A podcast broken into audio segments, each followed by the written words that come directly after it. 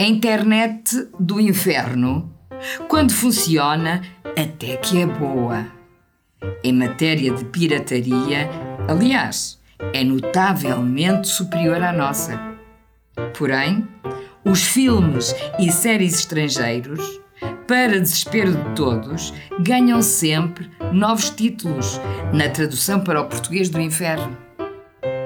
Há quem demora anos tentando assistir Top Gun, para um dia descobrir, por acaso, que no inferno ele se chama o aviador e que o aviador no inferno foi traduzido por Apertem os cintos.